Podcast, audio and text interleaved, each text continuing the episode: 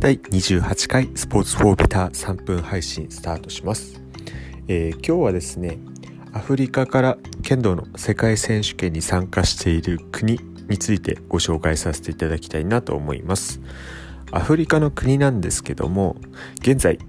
アフリカ大陸には54の国があります。まあ、有名な国そうでない国あると思うんですけども、まあ、日本の中でおなじみであれおなじみの国であればガーナだったり、うん、ナイジェリア、えー、ケニアエジプトあたりは名前は聞いたことあるかなという感じかなと思いますその54カ国中ですね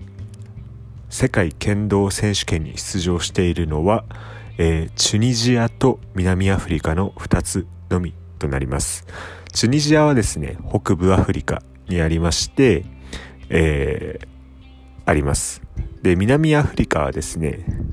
アフリカ大陸の最南端ですね、一番南に位置する国です。まあ、それぞれの国のことについてなんですけども、南アフリカはですね、まあ、首都ヨハネスブルクというふうに勘違いされがちなんですけども首都はヨハネスブルクではなくてですね首都は3つあります3つってなかなか世界的にも珍しい珍しいんですけども行政府としてはプレトリア立法府としてはケープタウン司法府としてはブルームフォンテーンがそれぞれの役割を担っています。そしてチュニジアなんですけどもチュニジアは北アフリカに位置している国で首都はチュニスという場所になります。ヨーロッパに近いということもあって結構ヨーロッパの文化を受けているという影響もありますしあとはですねまあやはり北アフリカはイスラムの、え、文化が強いのでイスラム文化がかなり濃い濃く反映されている国でもあります。まあ、この南アフリカとですね、えー、チュニジアに関しては今後アフリカの国がですね、